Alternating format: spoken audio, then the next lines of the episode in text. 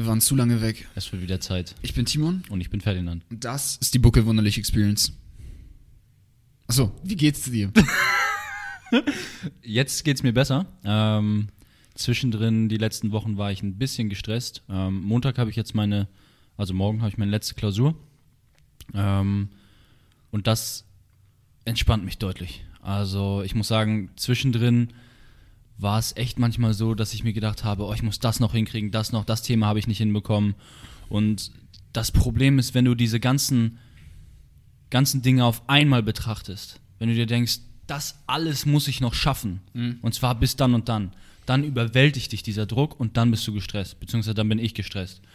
Und ähm, das gleiche habe ich auch bei vielen Kommilitonen erlebt, die halt gesagt haben, ja, ich habe Anatomie noch das nicht gemacht, ich habe in Biologie das noch nicht gelernt. Und allgemein, ich habe alles noch nicht gelernt. Und dann hast du kein spezifisches Ziel, worauf du dich fokussieren kannst. Und es wirkt alles einfach Und es so wirkt viel, alles dass so viel und nicht so begreifbar ist. Quasi. Genau, und es ist halt unbestimmt. Ja. Du, du setzt dir keine klaren Ziele. Und was mir extrem dabei geholfen hat, ähm, um quasi meine Stress zu um meinen Stress zu bewältigen und das Ganze entspannter zu machen, ich habe mir gesagt, okay, ich mache das jetzt nicht, sondern ich schaue mir einzeln an, was ich nicht kann. Zum Beispiel in Biologie. Was kann ich in Biologie nicht? Okay, Zellzyklus. Was kann ich beim Zellzyklus nicht? Und dann habe ich mich da immer kleiner reingemacht. Und dann habe ich gesagt, okay, dann fange ich morgen nur mit Zellzyklus an. So, und dann habe ich während dieses Tages habe ich geguckt, okay, was kann ich da drin nicht machen? Das heißt, ich habe es mir in ganz kleine Portionen verteilt und das über die Tage dann gelernt. Und ich hatte so viel weniger Stress. Und ähm, auch vielen Leuten, die mir dann halt auch geschrieben haben und gesagt haben, ey Ferdi, ich krieg's irgendwie gerade nicht gebacken, es ist alles viel zu viel. Dann habe ich auch gesagt, ey, guck dir doch die einzelnen Sachen mal an, mir hat's geholfen. Hm. Und dann habe ich auch das Feedback bekommen, ja, ey, viel entspannter. Obwohl ich noch gar nichts gemacht habe davon, ne?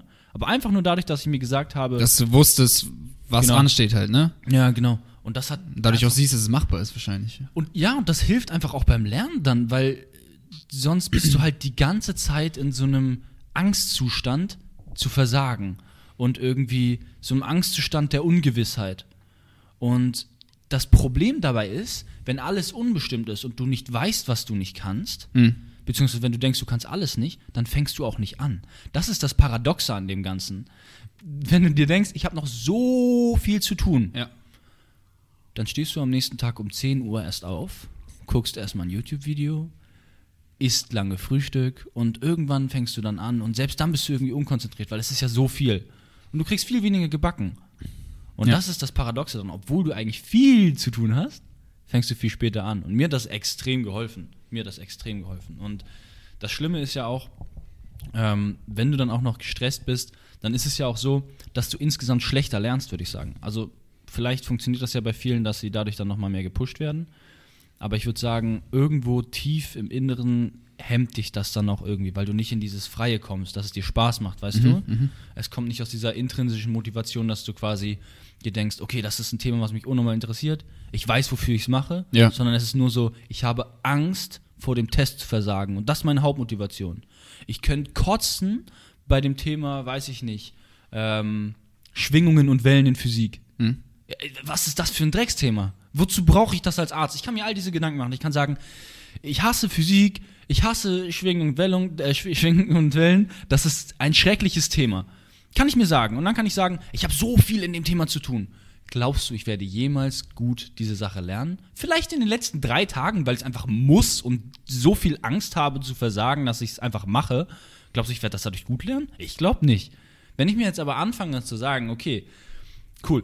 Physik mag ich nicht so. Warum mag ich Physik nicht? Okay, weil ich vielleicht das und das und das nicht so gut verstehe, weil die Prozesse da und da noch nicht so sind, weil ich einfach riesige Hürden da und ab. Okay, dann versuche ich die zu überwinden. Alles klar.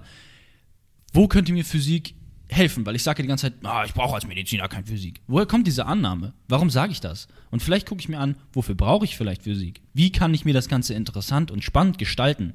Weißt du, einfach versuchen, ein Thema, was du eigentlich denkst, dass du nicht interessant findest, irgendwo das Interessante zu sehen. Irgendwo das Spannende zu sehen. Irgendwo das Faszinierende Hast du es geschafft bei Physik? Ich habe es geschafft, ja. Okay, und wie? Wie hast du da die Brücke, indem du halt rausgefunden hast, wofür man das Indem du dir halt zum Beispiel anguckst, okay, wie funktioniert zum Beispiel, äh, oder wofür, wofür braucht man zum Beispiel ein bestimmtes Thema? Ich brauche es, um zu verstehen, wie ein Röntgenapparat funktioniert. Ich muss verstehen, wie ein ähm, MRT funktioniert. Also ich muss nicht verstehen, aber es ist einfach interessant. Hm. Ist ja bei vielen Sachen so. Irgendwann als Arzt gibt es eine ganz lustige Geschichte dazu, die mir ein Kommilitone erzählt hat, als wir uns darüber gestritten haben, oder nicht gestritten, aber als wir uns darüber unterhalten haben, okay, braucht man jetzt alle Muskeln in Anatomie zu lernen? Mhm. Zum Beispiel autochone Rückenmuskulatur. Das sind halt Muskeln, da sagen unsere Dozenten oder auch viele andere Leute, sagen halt so, ja, aus rechtlichen Gründen müssen wir euch sagen, dass das alles theoretisch drankommt, aber Selbst die sagen, selbst die sagen so, hm, ich hab's nicht gelernt. Ja. So weißt du, oder Ja. ich habe so die größten Muskeln gelernt, Ja. weißt du? Und ähm, Musculus latissimus dorsi, den habe ich gelernt, das war's. so, weißt du? Ähm, und er saß in einem, ähm, er saß in einem Vorlesungsraum, bevor er das Medizinstudium angefangen hat. Einfach um sich quasi zu informieren und zu gucken, wie läuft das ab. Finde ich jetzt schon irgendwas interessant. Und ähm, er saß da drin und das war Anatomie. Und es war genau, ähm, es, es gab bestimmte, bestimmte ähm, Behandlungsmöglichkeiten. Und eine Sache war irgendwie eine bestimmte Punktion. ja, Dass du ähm, in, im Rücken irgendwo eine bestimmte Punktion durchführst und dann mit einer Nadel reinstichst. Und Ja, dann, hat der ja. Pro, dann hat der Prof gesagt, so, da sind zwei Muskeln, die könnt ihr ertasten, die sind da unten. Dazwischen setzt ihr die Nadel in ungefähr dem und dem Bereich. Und es gibt so bestimmte Rückenmarken, die, wo du es halt merken kannst. Mhm. Und dann hat sich einer gemeldet und gefragt, ja, wie heißen denn die zwei Muskeln? Und mein Prof hat dann gesagt, keine Ahnung, woher soll ich das wissen? das weißt du, er hat einfach gesagt so, Ja. weiß ich nicht. Schauen Sie in einem, weiß ich nicht, Anatomie-Lehrbuch nach, ich weiß es nicht. Es sind halt zwei Muskeln, tasten Sie das. Fertig, brauchen Sie nicht. Weißt du? Aber dann habe ich gesagt irgendwie so, ja, aber jetzt gerade musst du es ja trotzdem lernen. Und Ja. vielleicht brauchst du es ja in irgendeinem anderen Kontext. und Weißt den hast du du? gefunden. Den habe ich nicht gefunden. ich Wie hast du dich dann anders ich, motiviert? autochone Rückenmuskulatur habe ich jetzt auch nicht äh, gelernt bis jetzt, wirklich. Ach so. okay. Aber jetzt in Physik habe ich ein paar Sachen gefunden.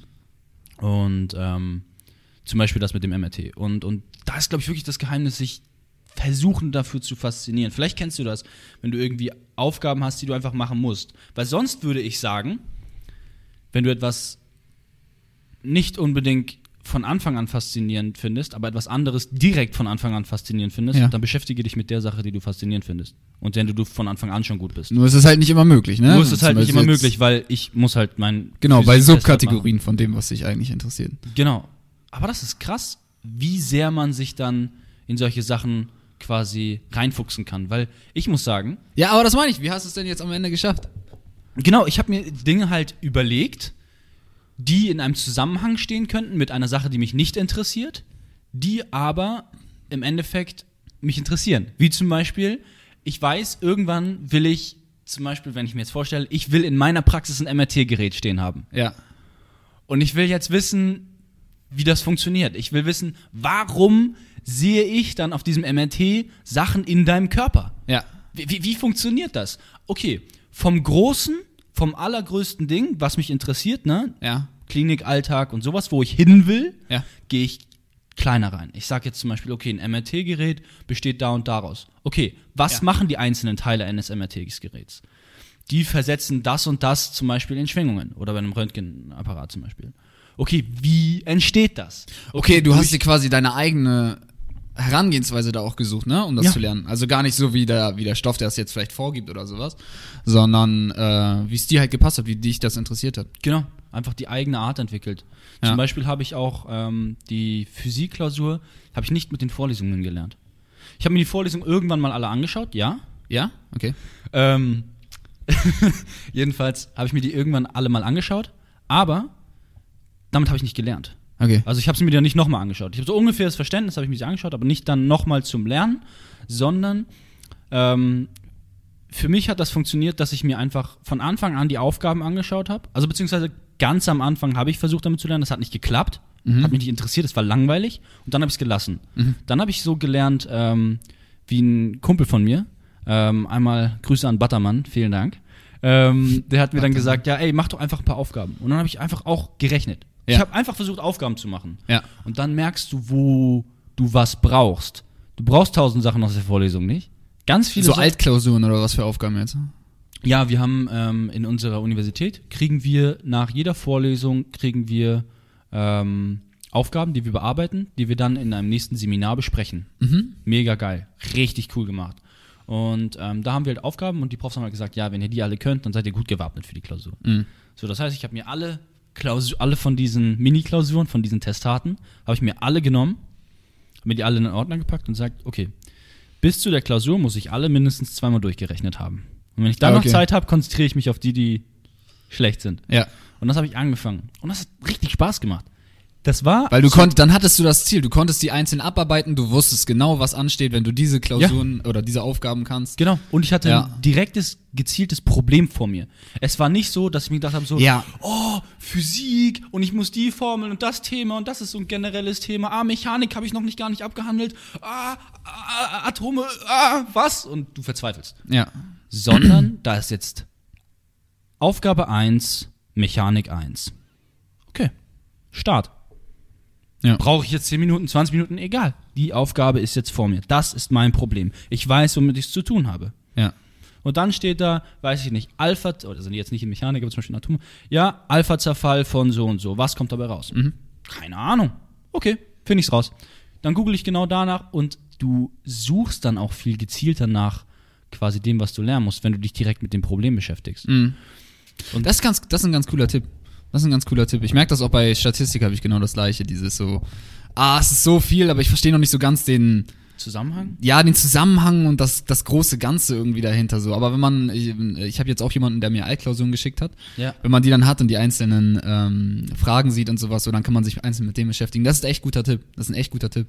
Also sich einfach da versuchen, irgendwie Aufgaben zu klären. Das ist wichtig, Ja. damit man halt das Problem direkt vor sich hat. Und dann habe ich Und das. ha hast du gut geschrieben am Ende? Ja. Also du hast noch nicht die, äh, die Zensuren, aber gehst von aus, ne? Ja. Jedenfalls, ich habe das gut geschrieben. Ähm, und ähm, wirklich Aufgabe für Aufgabe abgearbeitet. Wirklich, und das ist eine Sache, die ich dann auch gemerkt habe, wie ich mit dem Stress deutlich besser klargekommen bin. Baby Steps. Hm. Minischritte. Und ähm, wenn du das machst, dann ist es auch so viel einfacher. Und das, das, das ist bei ganz vielen Sachen so. Wir haben auch mal drüber gesprochen, zum Beispiel Sprachenlernen und sowas. Ja. Und ähm, wenn ich mir da vornehme, jeden Tag 100 Vokabeln zu lernen, wie lange mache ich das? Eine Woche? Ja. Vielleicht. Nicht lang durch. Vielleicht drei Tage? Wenn du gut bist, einen Monat? Aber das ziehst du nicht lange durch. 100 Vokabeln sind eine Menge an je, jeden Tag. Wenn du aber jeden Tag einfach fünf Vokabeln machst. Fünf, oder du machst jeden Tag eine Vokabel. Sagen wir, du machst jeden Tag eine Vokabel, noch einfacher. Hast du am Ende des Jahres 365 Vokabeln gelernt.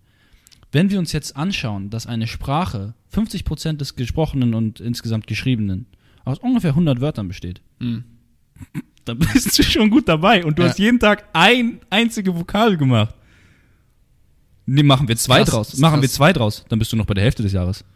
Halt über diese lange Zeit, Was? dieses kontinuierlich, äh, kontinuierliche dabei sein. Ne? Hast du, hast du bei ähm, Medizin von vornherein gelernt gehabt? Ja. Oder hast du direkt Ich habe von vornherein gelernt. Okay, gut. Ich habe von vornherein gelernt. ja, das, das macht auch ist- viel aus, ne? Das ist eine Sache, die ich mir ähm, von Anfang an gesagt habe. Ich habe mir gesagt, ich will nicht mit dem Stress in Klausuren gehen, in den ich früher in Arbeiten in der Schule gegangen bin. Hattest du das früher so? Ich hatte das früher so, weil ich habe nicht gelernt, dauerhaft und kontinuierlich, sondern kurz vor der Klausur, eine Woche vorher habe ich gesagt, fuck, was mache ich?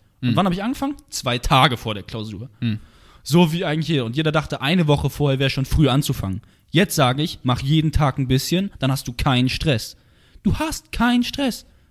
Oder nur minimal, du bist ein bisschen aufgeregt. Aber dieses Überwältigende kommt nicht. Weil du halt dieses ganze Jahr über ein bisschen was gemacht hast. Und da ist zum Beispiel eine Sache, mit der ich gearbeitet habe, die ich dir schon äh, öfters, ähm, öfters jetzt äh, an, ans Herz gelegt habe, ist Anki.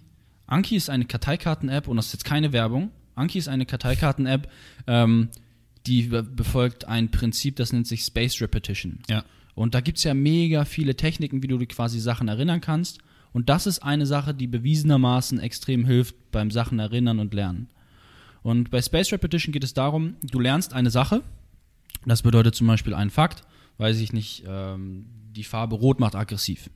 Einfach als Beispiel. So, und du wiederholst, nachdem du das gelernt hast, du hast dir die Vorlesung angeschaut mit die Farbe Rot macht aggressiv. Und direkt nach der Vorlesung wiederholst du es einmal.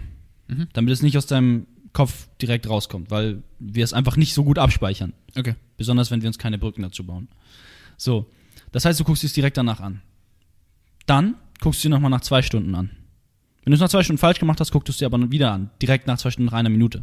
Wenn du es aber richtig gemacht hast, guckst du es dir erst in einem Tag an. Wenn du es dann am nächsten Tag richtig gemacht hast, sagst du, okay, jetzt habe ich schon langsam echt gut drauf, die Farbe rot und aggressiv, gucke ich mir in der Woche an. Okay, desto, desto besser man es kann, desto weniger Abst- oft muss man es Einfach halt auch üben. allgemein, die Abstände zwischen dem Gelernten werden immer länger. Ja. Man hat halt herausgefunden, dass das einer der wichtigsten Faktoren ist, damit das Gehirn sich Dinge merkt. Ja. Insgesamt die Wiederholung ist extrem wichtig, damit das Gehirn einfach merkt, okay, das ist eine wichtige Information. Weißt du, es ist wichtig, dass ich weiß, wie meine Mutter heißt, weil ich die jeden Tag anspreche, Mhm. weil ich jeden Tag was von der brauche als Kind. Das ist eine wichtige Information, ich muss sie immer wiederholen. Wenn du sie dann immer weiter in Zeitabständen wiederholst, dann wird das noch wichtiger. Und da gibt es richtig viel. Also es gibt mega viele von diesen Techniken. Hattest du noch andere Probleme richtig? Jetzt für das, für das Studium, besonders so in Richtung Physik oder so, die Fächer, die dir nicht so gefallen, ähm, dich zu motivieren oder ähnliches? Mhm. Ja, auf jeden Fall. Also ähm, ich habe das halt so ein bisschen, zum Beispiel habe ich bei fast, jedem, bei fast jedem Fach habe ich kontinuierlich gelernt, Ja. in Physik nicht wirklich. Mhm. Und ähm, ich weiß nicht ganz genau, woran das lag, beziehungsweise ich glaube, woran es lag, weil es mir einfach keinen Spaß gemacht hat am Anfang. Mhm. Und dadurch habe ich es halt vor mich hingeschoben. Aber das ist eine Sache, die habe ich vor mich hingeschoben und halt einfach nicht gemacht. Und da bin ich am Ende auch ein bisschen in den Stress gekommen. Das, das ist doof, ne? So eine Sache, weil das wusstest du ja vor. Du wusstest vor, dass kontinuierlich lernen, dass du das machen solltest oder dass du das, du hast dir wahrscheinlich auch vorgenommen, das zu machen, schätze ich mal. Ja. Ähm, dann zieht man es trotzdem nicht durch. Man weiß eigentlich, was besser für einen ist und Ja. das trotzdem nicht durchziehen. Und das ist, das ist ganz, ganz krass irgendwie so, dass, dass, es, dass es trotzdem immer wieder dazu kommt. Und du kennst das wahrscheinlich auch. Zum Beispiel, wenn es um Training geht oder zum Beispiel um Essen. Es gibt eine Süßigkeit, Cerealien, Nougat-Bits. Okay. Und das ist eine Sache, oh, die man, ich könnte mich rein, das ist eine Kindheitssache von mir. Nougat-Bits sind diese, aber die Fake-Dinger von Lidl, das sind die einzigen, die richtig sind. Das sind so Haferkissen mit so Nougat-Füllung drin. Okay. Und die mit Milch ist für mich so eine Kindheits, Kindheitsrückblick irgendwie, weißt du? Und da fällst du immer wieder drauf und da falle ich immer Ah, wieder zurück. Aber ja. eine Sache, die Nougat Bits macht, eine Sache, die Nougat Bits macht. Du fühlst dich richtig dreckig. Stell dir vor, jemand nimmt einen heißen Stein, legt ihn für zwei Tage in einen Brennofen, holt ihn raus, klemmt deinen Mund auf und lässt ihn direkt in deinen Magen fallen. Okay. Und das fühlt sich in deinem Magen an wie ein heißer, schwerer Stein, der da nicht raus will. So fühlt sich Nougat-Bits an, wenn du sie gegessen hast. Du wirst müde danach, du bist lethargisch, du willst nichts mehr machen, du kannst nicht mehr lernen, nicht mehr nachdenken, nicht, nicht mehr dich bewegen. Du Ja. willst einfach nur in dein Bett, kuschelig ins Warme und einfach nur noch irgendwie chillen und nichts Produktives machen, weißt du? Und, und das ist eine Sache, das weiß ich. Und solche Sachen hast du bestimmt auch. Und Trotzdem geht's immer wieder darauf Trotzdem zurück. gehst du in die Küche, machst dieses Glas auf mit den Cerealien, mit den Das Nougat ist krass. Das ist krass. Holst die Milch raus Warum, warum sind die überhaupt bei euch? Kaufst du die? Nein.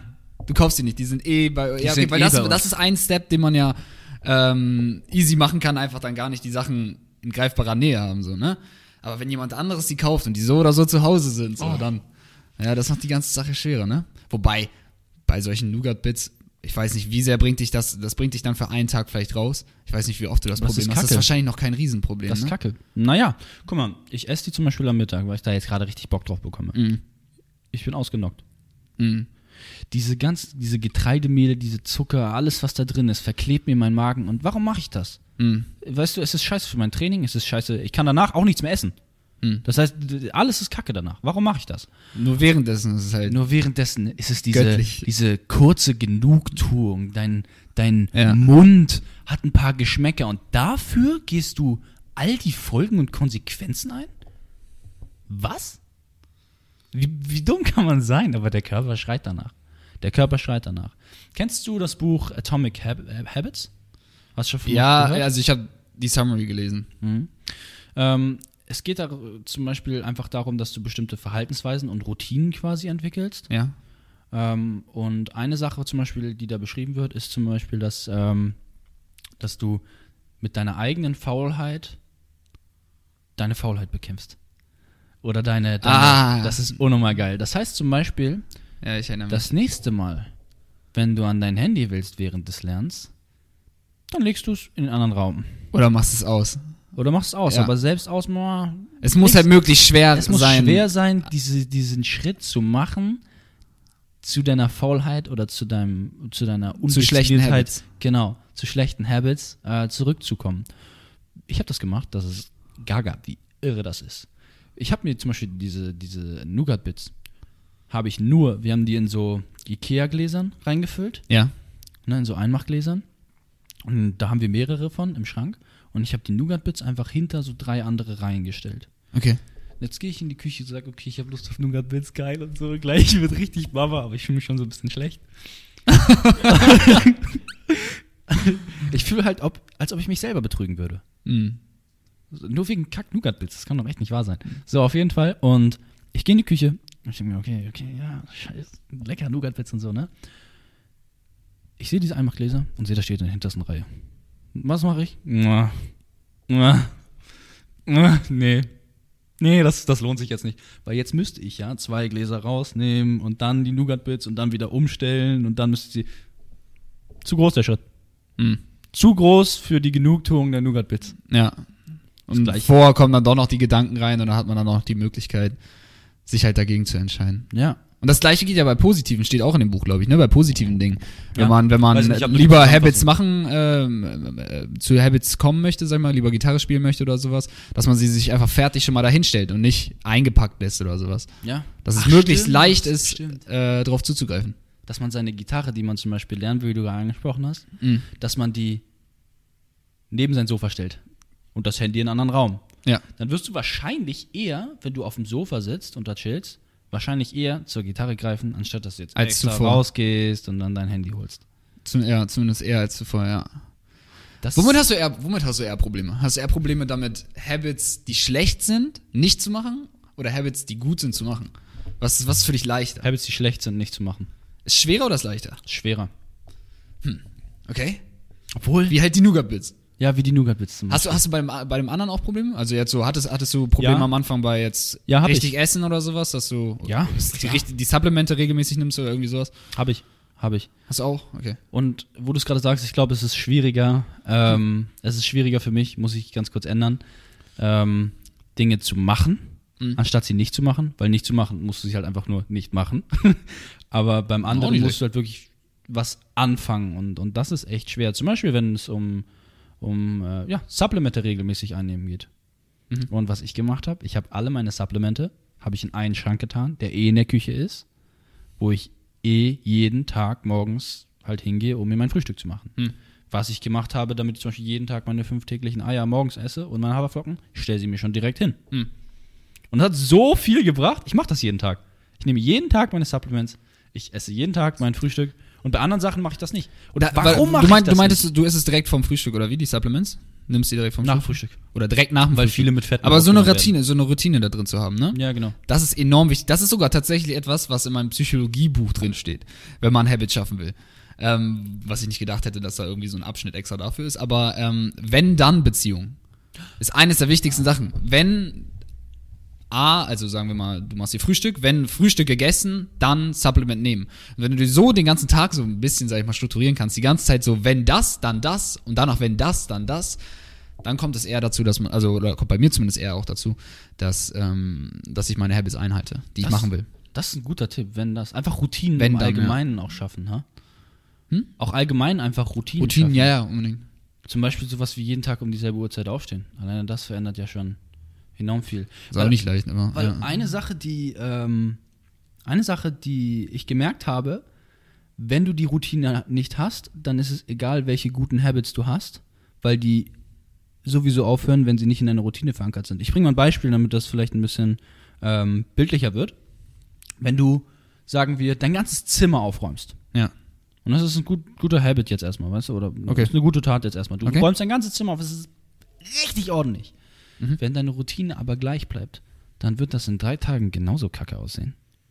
Weil, wie ist es dazu gekommen, dass es dreckig geworden ist?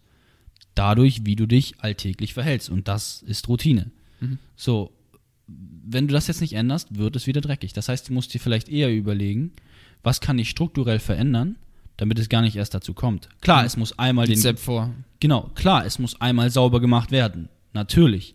Aber sobald das sauber ist, muss ich mir überlegen, oder vielleicht sogar davor, was muss ich in der Zukunft machen an meiner Struktur, damit das gar nicht erst wieder passiert. Ja.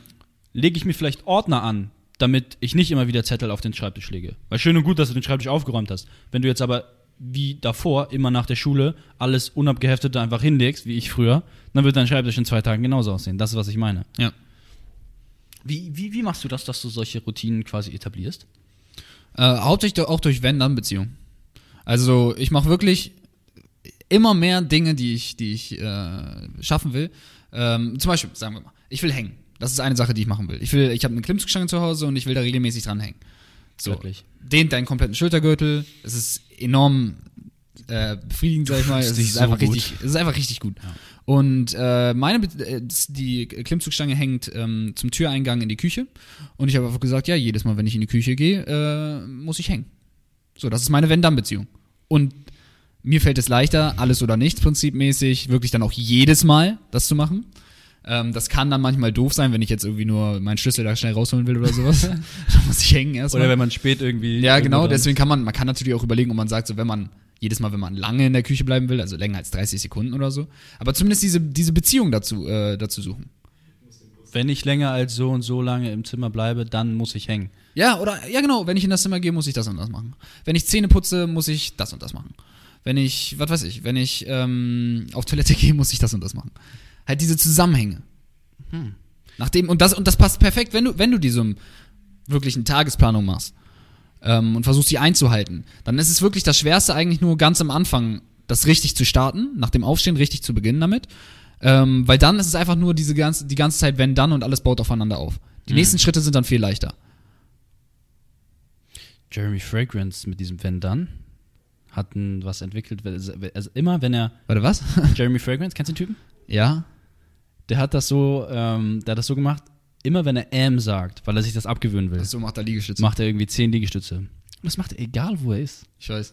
Er ist am Flughafen. Gehört, ne? Und ich glaube, David Goggins macht das auch irgendwie. Also extrem viele Leute irgendwie, die diese Wenn-Dann-Sachen machen, gewöhnen sich das dann auch, würde ich sagen, ab, weil es ist uncool. Ich, ich weiß nicht, wie das beim Abgewöhnen funktioniert, wie, ob das da auch gut funktioniert mit dem Wenn dann. Hm.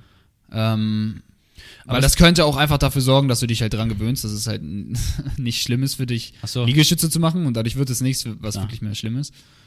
Da muss es nur schlimm genug sein. Ja. ja, klar, das ist, das ist das, wo in der Psychologie, sag ich mal, ähm, beim Lernen komplett drauf geschaut wird. Ne? Äh, Bestrafung und äh, Verstärkung. Mhm. Und somit konditioniert man sich dann selbst. Ja, selbst oder andere oder Tiere oder was auch immer. Mhm. Aber darauf baut alles auf. Es ist aber richtig cool, weil du gesagt hast gerade, man braucht erstmal so einen Anfang, auch bei diesen Tages- oder Wochenplänen. Und es ist immer, finde ich, cool, wenn du merkst, dass du, wenn das einmal geschafft hast, wie sehr dich das dann glücklich macht, dass du es hingekriegt hast. Hm.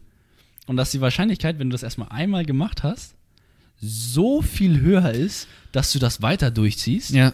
Wenn ich meine Anki-Karteikarten mache und ich mache den ganzen Tag keine, dann ist die Chance, dass ich irgendwann am Tag noch welche mache, pff, Digga, so gut wie 0%. Wenn ich aber schon am Anfang des Tages mein Bett mache, erste erfolgreiche Sache, weißt du? So, ich habe die erste Sache schon geschafft. Dann mache ich irgendwie meine Sit-Ups und meine Plank, wo ich dich übrigens äh, immer noch herausfordern muss. Ähm, und dann mache ich meine Plank und dann habe ich schon die zweite gute Sache geschafft. Und das motiviert dich, noch was Neues zu machen. Dass du immer weiter diese guten Sachen hast, weißt du? Weil du hast jetzt schon zwei coole Sachen und dieses, dieses Glücksgefühl, einfach was geschafft zu haben, auch wenn es kleine Sachen sind. Ähm, das willst du weiterführen. Mhm. Und ähm, das hilft mir dann. Und dann sage ich mir, okay, jetzt muss ich in die Küche. Jetzt habe ich mein Essen genau so und so und so gemacht und habe da nicht gecheatet mit irgendwelchen Sachen. Okay, ich will weiter das gute Gefühl haben. Was kann ich als nächstes machen? Und jetzt sind meine Ankikarteikarten da. Okay, geil. 1000 Ankikarteikarten geschafft. Was kann ich als nächstes machen? Und das geht immer so weiter. Und eine Sache, die mir dabei geholfen hat, das zu starten, weil es ist nicht so einfach, manchmal aus seinem Bett rauszukommen. Wie Jocko Willink das sagt, aus seinem warmen, gemütlichen Bett, weißt du, wo du vielleicht noch müde bist und denkst jetzt so, ah, tippe ich nochmal auf Snooze und lege ich mich Mhm. nochmal hin und ah, kuschelig. Ist die Drei-Sekunden-Regel. Und das habe ich irgendwo auch mal so einem Motivational-Video gesehen, weißt du? Aber das hilft echt richtig geil. Und dass du sagst, in drei Sekunden muss ich das gemacht haben. In Mhm. drei Sekunden. Okay, ich liege im Bett. Fühlt sich super kuschelig an. Ich will liegen bleiben. Okay, in drei Sekunden bist du wach. In drei Sekunden bist du aufgestanden und hast Jogginghose an, machst deine Planks. Eins, zwei und aufgestanden. Okay, jetzt hast du die Hose an. In drei Sekunden gehst du auf den Boden und machst deinen ersten Sit-Ups. Eins, zwei, okay. Drei Sekunden wieder geschafft. Und so durch den ganzen Tag immer wieder diese drei Sekunden Entscheidungen, dass du immer wieder solche Sachen machst. Und ähm, das hat mir persönlich einfach enorm geholfen. Zum Beispiel früher auch, ähm, als ich noch nicht meine Freundin hatte, Frauen anzusprechen. Ich meine, jeder Junge, der mir jetzt gerade zuhört, wird das nachvollziehen können, wie schwer die Überwindung ist, eine Frau anzusprechen. Ich glaube, das können sich manche Frauen nicht so gut vorstellen, aber es ist ähm, wirklich eine Überwindung und man ist hart nervös davor. Du kannst, wenn du es nicht oft gemacht hast, ne? Irgendwann wird es natürlich entspannt ähm, und du wirst da immer besser drin. Aber am Anfang kannst du Brad Pitt sein und weiß ich nicht, zwei Meter groß und super gut aussehen und was weiß ich. Wenn du das erste Mal eine Frau ansprichst, du wirst nervös sein, du wirst dich vielleicht verhaspeln, du wirst Scheiße labern, ist egal. Aber einfach, dass du es machst. Und bei mir, das die erste, erste ähm, Mädchen, das ich angesprochen hatte, das war genau so. Ich war auch so, okay, eins, zwei, drei, vier, fünf. Und ich habe das irgendwann nicht mehr gemacht. Aber da habe ich das halt gemacht. Ähm, eins, zwei, drei, vier. Und da waren es fünf Sekunden. und dann bin ich halt hingegangen. Mhm. Ich musste das machen. Und ich wusste gar nicht, wie ich anfange. Und ich glaube, das ist allgemeine Sache. Die haben dann viele Jungs so, die sind so, ah, was soll ich jetzt sagen? Okay, ich habe noch gar kein Gespräch vorher in meinem Kopf überlegt. So, weißt du, die denken sich vorher so ganze Gespräche und sowas aus. Was muss ich dann da sagen, damit sie da so, okay, damit es auf gar keinen Fall so wird, dass es komisch wird. Okay, es darf auch nicht irgendwie still sein zwischendrin. Ich plane jetzt mal ein ganzes Gespräch und sie ist weg. Und sie ist weg. Du siehst sie nie wieder. Vielleicht die Frau, die du irgendwann mal heiraten würdest, aber du hast sie nicht angesprochen. Aber da hat mir das mit den fünf Sekunden auch geholfen. Mhm. Hast du da irgendwie so Tipps und Tricks, wie du solche Sachen befolgst, außer mit dem Wenn dann? Nö, in der Art wüsste ich jetzt so ganz spontan einfach jetzt nicht. Aber das mit den drei Sekunden ist ganz interessant. Also ich kenne das, ich kenne das jetzt nicht, so von irgendwelchen Motivational Spe äh, Speeches oder so. Okay. Aber ich kenne das von mir selber, dass ich einfach immer sage, auch so ein, zwei, drei, das habe ich schon immer gemacht, keine Ahnung warum. ja, einfach so intuitiv irgendwie. Ähm, und dann musste ich halt aufhören. Irgendwie eins, zwei, drei, okay, weg. Ähm, und das Einzige, was ich sonst noch dazu sagen könnte, ist, man kann, du kannst ja dafür sorgen, dass, also wenn, wenn alles auf Belohnung und Bestrafung aufgebaut ist, also alles Motivierende, dann kannst du ja dafür sorgen, dass die Belohnung Bestrafung immer höher gesetzt wird. Ganz, also du musst ja dafür keine Gummibärchen oder so dir geben, sondern du hast jetzt gerade selber gesagt, wenn du irgendwie deinen Routineplan oder sowas durchhältst, dass du dann dich gut fühlst. Ja. Und das ist ja schon eine Belohnung. Ja. Du bist stolz auf dich, was auch immer. Das ist ja schon eine Belohnung. Ja. Und wenn du dir jetzt selber die ganze Zeit einredest, dass du, dass es enorm schlecht ist, quasi, also ich, das ist vielleicht kein guter Tipp, aber das mache ich, dass es enorm schlecht ist, wenn du Sachen nicht durchziehst. Dass, dass du dann enorm schlecht bist. Und dass, es, dass du aber enorm gut bist und dass es enorm krass ist, wenn du die Sachen durchziehst. Okay. Dann wird dadurch, dass äh, deine Belohnung, deine ähm, Bestrafung ja automatisch auch erhöht.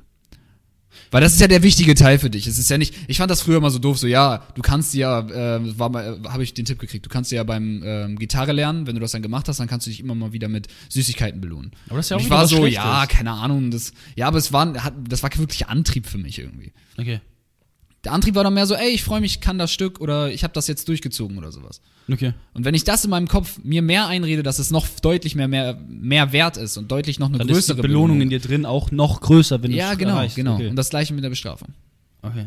Wobei Bestrafung ist wahrscheinlich kein guter Weg, das zu machen. Aber weil wenn du es dann doch nicht durchziehst, ähm, kann es dich davon abhalten, das nochmal überhaupt zu versuchen. Ah, okay. Generell wird Bestrafung auch im, äh, wenn es, wenn es um Eltern geht, ähm, um Elternschaft geht, ähm, immer mehr abgewegt, ob man das so handhaben sollte. Oder Ja. ob man nicht einfach nur auf Belohnung und ansonsten ignorieren ähm, gehen sollte. Was ist das, was dir am meisten dieses Belohnungsgefühl macht von allen Tätigkeiten? Von einer Tätigkeit. Von allem, was du machst, was gibt dir da am meisten quasi dieses so, oh, jetzt habe ich es geschafft, jetzt bin ich richtig glücklich. Was ist da das, was dir am meisten dieses Belohnungsgefühl gibt? Boah, das kann ich dir nicht sagen. Das weiß ich jetzt so spontan nicht. Ich glaube einfach wirklich, ich wahrscheinlich, wahrscheinlich wirklich einfach Dinge, egal was, durchzuziehen. Wenn ich es mir vorher vorgenommen habe. Okay, aber da jetzt nichts Es Spezielles. ist egal was, es ist egal was, aber dieses, wenn es vorher vorgenommen war. Nicht, wenn es einfach so, ey, ich habe jetzt gerade Lust auf äh, Karteikarten und da mache ich die. Sondern wenn es wirklich so ist, so, ich muss jetzt Karteikarten lernen und ich habe da keinen Bock drauf, aber ich mache das jetzt trotzdem. Das ist interessant, weil ich würde genau dasselbe sagen wie du. Bei mir ist es, ich habe gedacht, vielleicht sagst du sowas wie, ja, beim Boxen das und das. Nö, gar Aber genau Bei dasselbe. Boxen ist zu leicht. Guck mal, Boxen habe ich ja selber warte Bock mal, drauf. warte mal, genau dasselbe ist es bei mir. Ich würde sagen, bei mir ist es so, das Bett machen gibt mir fast genau dasselbe Belohnungsgefühl, wie eine gute Arbeit zu schreiben. Einfach, weil es diese vielen kleinen Sachen sind. Weißt du, die da hingeführt haben und ich das bei jeder Sache quasi habe. Und die akkumulieren dann halt zu tausend, zu einer großen Sache. Das heißt Okay. aber nicht, dass die eine große Sache viel, viel mehr wert ist. Okay. Weißt du, was ich meine? Weil der Prozess dahin sind diese vielen kleinen Glücksmomente. Und Ich weiß, was du meinst. ich habe das zum Beispiel gemerkt, als ich Hamburger Meister geworden bin. Ähm, da war ich hart glücklich, aber nicht deutlich glücklicher als der Moment, an dem ich um 24 Uhr in Wilhelmsburg das letzte Licht ausgemacht habe als letzter. Mhm. Das war, weil das war auch so ein geiler Moment. Also ist klar, ein bisschen mehr schon, ne? weil es einfach dann ich geschafft habe, das Endziel. Aber das hat nicht länger gehalten oder sowas als das andere. Weil das andere war dann am nächsten Tag wieder. Und dann war das nächst, am nächsten Tag wieder. Und dann wieder. Und dann wieder. Und im Endeffekt ist das viel mehr wert. Okay. Selbst wenn ich das jetzt nicht geschafft hätte, selbst wenn ich nicht Hamburger Meister geworden wäre, wäre ich trotzdem happy. Weil ich weiß, dass ich die Sachen dahin gemacht habe. Das ist krass. Ja. Ich weiß nicht, ob das bei mir so wäre. Also, Wenn du wüsstest, dass du, dass du selber alles dafür getan hast, ich glaube, das wäre nicht so. ne? Nö. Ich weiß es nicht, ne? Aber du, du, du hättest nicht mehr machen können Ja, ich, ich habe trotzdem. In deinem Wissen. Nicht Ne? Natürlich, natürlich, vielleicht hättest du bessere Übungen machen müssen, aber davon wusstest du jetzt nichts. So weit warst du einfach von deinem Wissen besser nicht. informieren können. Aber ähm, sagen wir, selbst wenn Genetik oder sowas, wenn das wirklich komplett, wenn ich dafür nichts kann, weiß ich nicht, ob ich mir dann trotzdem einfach so sagen könnte, so, ja, hey. Ich sag nicht, dass es egal ist. Ich sag nur, dass ich trotzdem glücklich wäre. Es wäre mir nicht egal. Also, dass du trotzdem stolz drauf wärst, meinst du auch? Natürlich, ich wäre trotzdem super stolz. Also, ja, Echt? Kann sein, vielleicht. Ich war, ich war, ich war Ich der ich wäre stolz darauf, Art. was ich bis jetzt getan habe, um das Ziel theoretisch zu erreichen. Es wäre mir aber nicht egal, ob ich jetzt Hamburger Meister bin oder nicht. Natürlich bin ich viel. Ist Ja, viel ja, das ist klar. geiler, irgendwie als Hamburger Meister zu sein. Ja. Ich, ich, bin mir dann, ich bin mir noch nicht sicher. Ich war noch nicht in der Situation. Du warst allerdings auch noch nicht in der Situation. Ähm, aber ja, es ist eine gute Frage. Ist eine gute Frage. Vielleicht werde ich ja in die Situation kommen, hoffentlich nicht. Hoffentlich nicht. Hoffentlich nicht. Äh, ich muss. Was ist im Moment. Sorry, Na, ist gut, sag für mich. Was ist im Moment denn die Sache, wenn du sagst, ähm, was ist im Moment die Sache, wo du sagst, da tust du dir am schwersten mit? Tue ich mich am schwersten Wo mit? tust du dich am schwersten mit? Hm. Du stellst gerade große Fragen. Oder. Ich bin mal du. Ja, ich ich habe dann. Ne, ich mach das anders. Ähm. Ja, das ist jetzt gerade schwer für mich so zu beantworten. Ähm, Für mich ist es, glaube ich, das. Ich fange mal an. Für mich ist es, glaube ich, mit dem Lernen. Also das, was quasi gerade am wichtigsten ist, nämlich das Lernen. Mhm. Das ist für mich, glaube ich, das Schwerste von allem. Mich Dich da jeden, jeden Lernen, Tag okay. regelmäßig zu motivieren, ja. Das ist das Schwerste. Weil es da halt immer noch am meisten Dinge gibt, die mir, wie gesagt, von Anfang an keinen Spaß machen. Weil zum Beispiel beim Training ist es so, dass mir da eigentlich fast alles Spaß macht schon und deshalb ist es nicht so schwierig, das zu machen. Aber wie gesagt, sich hinzusetzen an den Schreibtisch und dann Physik zu lernen, wo man am Anfang nicht so viel Bock drauf hat, das ist schon hart. Das ist schwer. okay, ich glaube, ich weiß was bei mir. Ja? Ja. Ähm, habe ich sogar in letzter Zeit, habe ich die letztens sogar nochmal gelesen, in Psychologie auch. Ähm, dass es eines der ungesündesten Charaktereigenschaften äh, Eigenschaften wohl ist. nämlich Feindseligkeit. Feindseligkeit ist wohl einer der Charaktereigenschaften, die am meisten zu Burnout führen. Ähm, Feindseligkeit? Ja. Oder ich glaube sogar die Charaktereigenschaft. Und also so von wegen so, ähm, meinetwegen, wenn du, wenn du im Gym bist oder sowas, ne, wenn du da trainierst. Und dann siehst du dann einen anderen Typen und der ist breit und dann bist du innerlich so, ah, so ein, äh, was weiß ich, ich will jetzt, ich will ihn zerstören mäßig, ich will krasser sein, ich will mehr Gewichte, was, was weiß ich, was du da denkst. Weißt du? Ja. Dieses, dieses, dass du dann direkt das Feindbild in ihm siehst. Ja. Das. Ah. Dass ich das, das ist etwas, was ich versuche eigentlich irgendwie mehr bei mir rauszukriegen auch. Ähm, immer dieser direkte, nicht nur Vergleich, sondern auch einfach dieses so, ich will gegen ihn gewinnen. So, das ist, ich hatte, ich weiß, ich hatte das früher schon immer so. Ich weiß, ich, äh, ich weiß noch genau, wie ich zur Schule gefahren bin, ähm, einfach so auf dem Fahrrad, so entspannt. Ähm, und gleichzeitig, immer wenn ich zur Schule gefahren bin, fahren da halt auch andere äh, Leute einfach den, die gleiche Straße runter. Und ich war so, nein, ich muss der Erste sein, so, ich muss an der Spitze sein, so. Das sind alles meine Gegner, so. Und dann war ich, ich wurde richtig innerlich richtig sauer, wenn mich irgendeiner überholt. Und der war einfach so, er, er war einfach irgendwie entspannt auf seinem Weg zur Arbeit, so, da, da, da, da, und, äh, überholt mich so. Und ich bin nur nicht so, du Wichser. So, was denkst du, wer du bist? Was denkst du, wer du bist, dass du mich überholst? Echt Und jetzt? dann bin ich richtig in die, ba richtig in die Pedale getreten. Ähm, meistens habe ich, war ich dann immer ganz vorne, einfach nur, weil, der, weil ich der Einzige war, der das als Wettbewerb gesehen hat. Aber richtig dieses so dauerhaft. Überall Konkurrenz gesehen hast. Ja, ja, genau. Und egal was. Ja, Feindseligkeit. Feind, Feind, ja, Feindseligkeit. Ich muss sagen, das hatte ich früher mehr. Das habe ich jetzt weniger. Ähm, dass ich quasi in, wie du schon sagst, bei mir war es jetzt nicht so extrem, dass ich dachte, okay, auf dem Fahrrad, auf dem Stuhlweg, dass ich da jetzt Feinde habe vor mir, die ich überholen muss. Aber zum Beispiel war das dann halt bei Dingen so, die mir dann halt besonders wichtig waren. Also es war nicht wie bei dir in allem, sondern nur Dinge, die mir in der Situation wichtig waren. Zum Beispiel Sportunterricht. Wenn jemand schneller gelaufen ist als ich, dann war ich so sauer auf den, obwohl es ja nicht seine Schuld ist. Er hat einfach alles gegeben, aber ich war so sauer auf ihn, dass er einfach schneller ist. Wie kann er jetzt wagen, einfach schneller zu sein als ich? Und ich musste dann schneller sein, egal wie, weißt du, ich musste einfach Ja, ja. oder zum Beispiel einfach bei Sachen, wo ich auch, wo man direkt irgendwie schlecht, zum Beispiel Seil springen oder sowas. Warum kann er krassere Sachen als ich? Das ist so unnötig. Wen juckt das? Aber mich hat's gejuckt. Und mich hat's richtig doll gejuckt in dem Moment. Und dann war ich so, was, warum macht er das so viel besser und so? Und, und, ähm, keine Ahnung. Ich hatte das nicht so krass wie du, aber warum ist das jetzt unbedingt so schlecht? Also, Weil es einfach übertrieben ungesund ist. aber warum? Weil es zu Stress führt. Weil du kannst nicht immer besser sein. Und selbst wenn du versuchst, selbst wenn du, sagen wir es, du könntest immer besser sein durch Einsatz. Sagen, wir, du könntest immer besser sein durch Einsatz. Jedes Mal dieses dauerhafte Vergleichen und dieses dauerhafte so, ah, ich muss alles geben, ich muss alles geben, das ist enormer Stress. Das ist enormer Stress in dir drin. Und deswegen, deswegen führt das zu Burnout. Als Nummer eins Charaktereigenschaft. Und wie, Feindseligkeit. wie umgehst du das? Außerdem ähm, ist es auch nicht zwingend förderlich für das, was du eigentlich erreichen willst. Wenn du jetzt dauerhaft, zum Glück habe ich das da nicht, aber wenn du jetzt dauer, oder nicht immer, aber wenn du jetzt dauerhaft beim Training das denkst zum Beispiel und immer alles gibst, dann hast du kein gutes Training. Nee. Beim Training willst du locker sein und du willst auf der APE-Skala eher bei 8 oder so, nicht immer bei 10, nicht immer alles geben, nicht immer versuchen, Ah, kommt drauf an, wie du den, den. Gegner, ja, aber dann trainierst du nicht gut, wenn du das machst.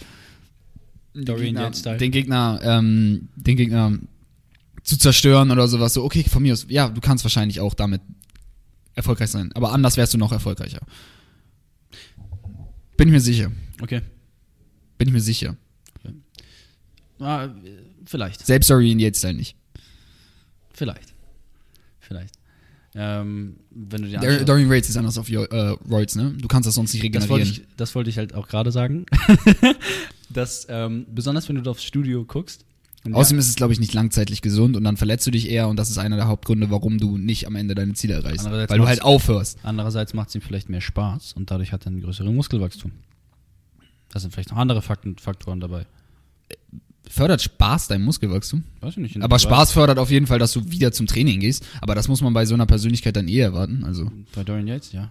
Ja, also bei so einer feindseligen, meine ich. Ach so, okay. nee, aber zum Beispiel besonders beim Studio ist es kritisch, wenn du dich dauerhaft mit Leuten vergleichst. Ich will ganz kurz sagen, ich gehe nicht, ich weiß nicht, ob Dorian Yates feindselig ist. Jedenfalls, jedenfalls ähm, besonders beim Studio ist es so, dass wenn du dich da dauerhaft vergleichst, es gibt immer jemand breiteren. Jemand deutlich breiteren. Weißt du, wenn du deinen, wenn du den breitesten im McFit überholt hast, dann ist es jemand breiteres im McFit Oldmarschen 2, in einem anderen McFit. Wenn du in jedem McFit der breiteste bist, Digga, versuch, glaub mal. Es gibt Bodybuilder hier in Deutschland, ne, die sind so die größten Ochsen überhaupt. Zum Beispiel ein Tim Budesheim. Hm. Der ist so einer der gehyptesten, einer der brachialsten deutschen Bodybuilder zurzeit. Der bewegt, weiß ich nicht wie viel Kilo, bei der, der macht 70 Kilo Kurzhantelbankdrücken. Das ist abartig. Weißt du, das ist einfach ein Monstrum. Der steht einmal auf irgendeinem, weiß ich nicht, okay, das ist jetzt schon kein, also er steht auf einem Wettbewerb in den USA Hm. und da ist ein Typ, der bei, auch bei Olympia mitmacht. So ein Schwarzer, weißt du, stellt sich dahin, so zack, und der ist einfach so, weißt du, so überkrass. Hm. Also, klar, der ist, äh, Tim Budesheim ist unnormal heftig auch gewesen, Zweiter geworden. Aber da ist halt so ein Typ, der nicht mal bei so, das ist Olympia, richtig, der nicht mal bei Olympia einer der Top ist und besiegt ihn einfach so. Ja. Okay. Mhm. Einfach viel, einfach von der Genetik einfach viel riesigere Schultern und alles. Und der geht zu Olympia und ist da dann nochmal so, ja, hm. Phil Heath guckt dann so auf ihn runter, so, hm, ja. Ja, ja, dass sie schlechter sind, ist ja erstmal egal. Das ist ja, das ist, ja, klar, das ist immer so, aber die Frage ist ja die Frage, ja genau, also, dass du von vornherein nicht der Beste sein kannst, ist ja klar. Aber die Frage ist ja, inwiefern dir das dann auch hilft oder halt nicht hilft. Weil, weil Mayweather sagt auch, äh, er hat früher genauso trainiert, ähm, er war im Gym und wenn dann neben ihm einer, er wollte eigentlich acht Sätze meinetwegen am Samstag machen. Und wenn dann neben einer, neben ihm einer war, der hat zehn gemacht, dann musste er 20 machen. Da war so, nein, Bitch, nobody outworks me. So nach dem Mann. Und auch so wie äh, The Rock. The Rock, ja, ich wollte gerade sagen. Hardest worker in the room. Ja. Sagt er ja immer. Das ist dumm, das ist anders dumm. Aber es, aber es, es ist nicht nur dumm. Es hilft natürlich für deine Mentalität enorm. Enorm. Aber eigentlich vom Training her mäßig, stell dir vor, stell dir vor, ähm, jemand, stell dir vor, du machst dreimal am Tag Training. Du machst dreimal am Tag Training und mehr schafft dein Körper dann ja auch nicht. Du machst dreimal am Tag richtig intensiv Training. Und dazu gehört, dass du halt einmal am Tag dann acht Runden am Samstag machst. Und da ist dann jetzt einer neben dir, der macht nur einmal am Tag Training und ist vielleicht nur einmal die Woche da oder so und der macht halt zehn Runden. Und dann bist du, fuck, jetzt muss ich 20 Runden halt machen, so wie Mayweather das sagt. Und überlass es einfach deinen Körper komplett, weil du danach dann ja nochmal trainierst und alles. Oder vielleicht hast du auch einfach eine andere Regeneration als der, ganz egal, wie viel du noch extra machst. Ergibt einfach keinen Sinn. Es ist einfach nur dumm. Wa- Was das anbelangt. Für die Mentalität ist es gut. Weil so eine Mentalität, glaube ich, hilft dir letzten Endes dann auch im Wettkampf. Wenn du dieses halt enorm, dieses Ich muss besser sein. Wobei das noch nicht mal zw- zwingend stimmen muss. Das kommt drauf an, wie du, wie du Wettkampf machst. Es Ja. gibt zwei Arten. Es gibt einmal die, die richtig wollen und richtig mit Ehrgeiz, mit Ehrgeiz, ähm, mit Ehrgeiz rangehen. Ähm, und denen es halt richtig wichtig ist zu gewinnen. Und es gibt die, die einfach spielen. Und beide sind enorm erfolgreich und das eine ist halt deutlich gesünder und auch besser eigentlich im Training. Du brauchst, glaube ich, eine Mischung aus beiden. Na, für The Rock hat es ja irgendwie funktioniert. Oder ist es nur Promo? Oder ist es viel Promo? Ja, für Mayweather hat es auch funktioniert. Aber ich glaube nicht, dass Mayweather in jeder Situation so war.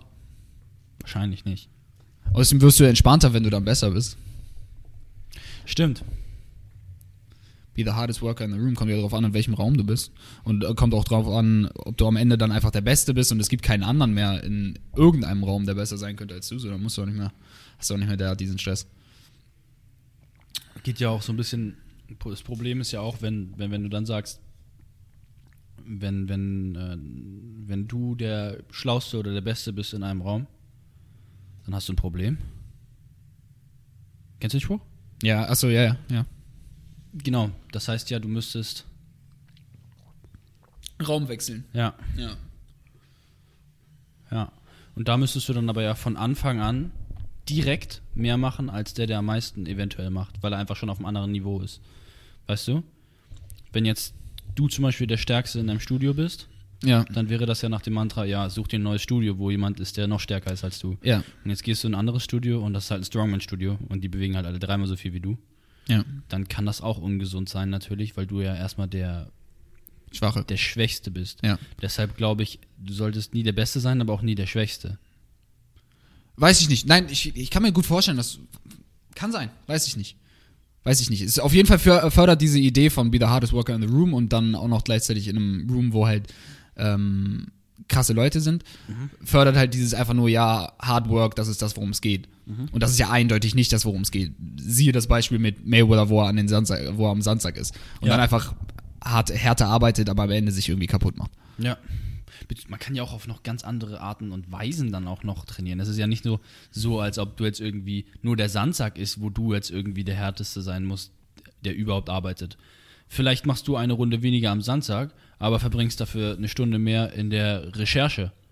Weißt du, und dadurch hast du dann einfach einen Vorteil dem anderen gegenüber. Der arbeitet vielleicht in dem Aspekt mehr, aber dafür mache ich, weißt du, das. Ja, genau, dieses mehr Arbeiten ist nicht zwingend besser. Das ist halt genau das. Besonders weil du auch, wie du schon gesagt hast, einfach nicht weißt, wie viel der andere insgesamt macht. Du siehst ihn in einem Augenblick, in einer Situation. Äh, Trotzdem glaube ich, dass halt diese Mentalität dir trotzdem hilft. Ich glaube, du brauchst beides. Ich glaube, du brauchst auch im Wettkampf dann Entspanntheit, aber gleichzeitig auch ähm, diesen, diesen Willen trotzdem. Und das auch in je- jeder anderen Situation musst du es halt dann vorher üben auch. Aber wenn du jetzt sagst, weiß ich nicht, ob man das wirklich braucht, weil wenn du jetzt sagst, ich will immer besser sein als ich selber, Ja. dann würdest du ja quasi das erreichen, ohne den jeweiligen Stress, den du hast, den du hast, wenn du quasi dich um die anderen kümmerst. Ja, du, du hättest trotzdem auch noch Stress. Wenn du, wenn du dann einen Tag. Aber, aber, aber trotzdem weniger und hättest wahrscheinlich trotzdem dieselben Resultate. Weiß ich, nö, nein, bin ich mir nicht sicher. Weil wenn du einfach nur sagst, du willst besser sein, als du zuvor warst, dann wirst du vielleicht besser, aber du würdest vielleicht größere Noch Fortschritte machen, wenn du dich mit jemand anderem vergleichst, der halt weiter vor dir ist. Weil du wirst besser, als du zuvor warst, kann ja nur ein Prozent sein. Aber wenn du dann neben dir einen hast, der ist 10% besser als du und du willst ihn so schnell wie möglich ähm, überholen, dann musst du mehr halt ein, als ein Prozent einfach nicht stimmt. verbessern. So, So ne? ein bisschen nach dem Prinzip, ja, ist, theoretisch kannst du irgendwie, weiß ich, 100 Meter Lauf machen, immer gegen dich selbst und kannst sagen, ich werde morgen 0,1 Sekunden schneller. Oder du läufst halt mit Usain Bolt und versuchst ihm hinterher zu rennen, dann wirst du wahrscheinlich deutlich Ja. schneller sein als dein gestern zuvor, weil du einfach So in die Richtung, mit dem ja. Besten. So in die Richtung, ja. So, Aber es ist auch ganz interessant, wenn du, guck mal, wenn du die Kubaner zum Beispiel beim Boxen anguckst, die spielen ja.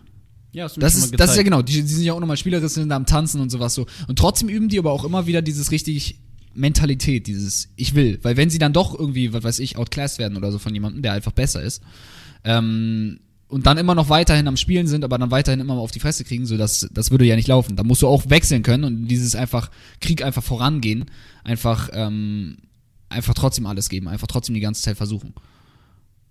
Wenn du ihn nicht ausdenken kannst, überdenken kannst, also wenn du nicht schlauer bist als er oder besser bist als er. Da musst du durch Wille zeigen, so wie Stefan Raab in jedem Schlag der Raab-Folge.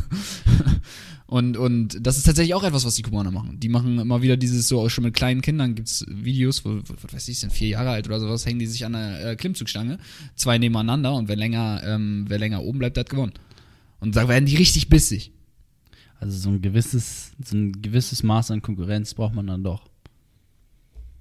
Einfach vielleicht, damit es besser Ist die läuft. Frage, wofür? Ich hab, ich, weiß nicht die eindeutige Antwort. So, ich hab, ich höre gerade Klar, ich auch nicht. Ich höre gerade von Peter Thiel, ähm, das ist der äh, PayPal-Gründer oder ein PayPal-Gründer ähm, und einer der ersten Investoren in ähm, Facebook.